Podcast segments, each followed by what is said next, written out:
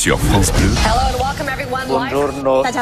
Buenos días. Guten Morgen, meine Damen und Herren. Le monde se lève tôt. Marine, vous nous emmenez au Danemark oui. ce matin, c'est pas habituel, hein, mais le Danemark a donc décidé de louer des cellules au Kosovo pour désengorger ses prisons. Et oui, 300 détenus au total vont partir dans les prisons kosovares, des détenus étrangers condamnés à l'expulsion hein, après avoir purgé leur peine.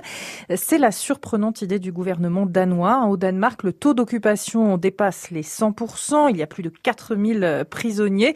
Il est de 97% à ce taux d'occupation au Kosovo. La location de cellules qui n'est en fait pas une Et première. oui, en 2015, la Norvège, par exemple, a déjà loué des cellules aux Pays-Bas qui disposaient d'un trop-plein de places, un accord de 25 millions d'euros pour y envoyer 242 détenus. Trois ans plus tard, d'ailleurs, en 2018, les Pays-Bas ont fermé quatre maisons d'arrêt faute de détenus. Direction les Pays-Bas justement à présent avec cette polémique autour de la fête d'anniversaire de la princesse Amalia. Oui, la future reine a fêté euh, ses 18 ans le 7 décembre euh, dernier.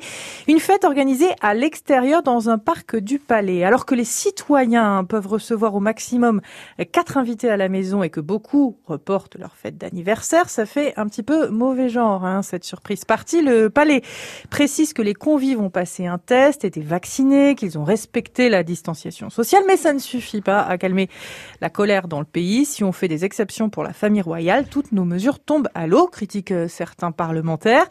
Et ce n'est pas la première fois hein, que le premier faux pas pardon de la famille royale en octobre 2020, alors que les Pays-Bas venaient de décréter un confinement, la famille royale partait tranquillement en vacances en Grèce, des vacances euh, finalement écourtées hein, devant le tollé lorsque les détails du séjour ont été rendus publics.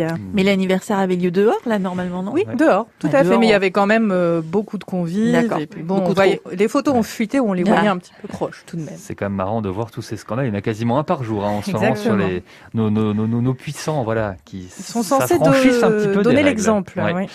Et puis Tom Cruise. Alors lui, Tom Cruise, il se fait livrer et il fait livrer en fait des gâteaux de Noël en jet privé. Oui, faire parcourir 8850 km de Los Angeles à Londres à 300 gâteaux en quelques heures. Vous avez dit mission impossible? Eh bien, pas pour euh, Tom Cruise apparemment. L'acteur voulait offrir un petit cadeau à l'équipe technique du septième volet de la saga de Mission Impossible, actuellement en tournage dans la capitale anglaise. Évidemment, c'était beaucoup trop simple de commander les gâteaux sur place. Ah. Non, il voulait 300 gâteaux à la noix de coco et au chocolat blanc venant de la pâtisserie Downs Bakery à Los Angeles. Sa pâtisserie, des gâteaux renommés, euh, gâteaux Tom Cruise d'ailleurs, à environ 50 dollars l'unité. Tout de même, coût total de l'opération 15 000 dollars hors frais de livraison.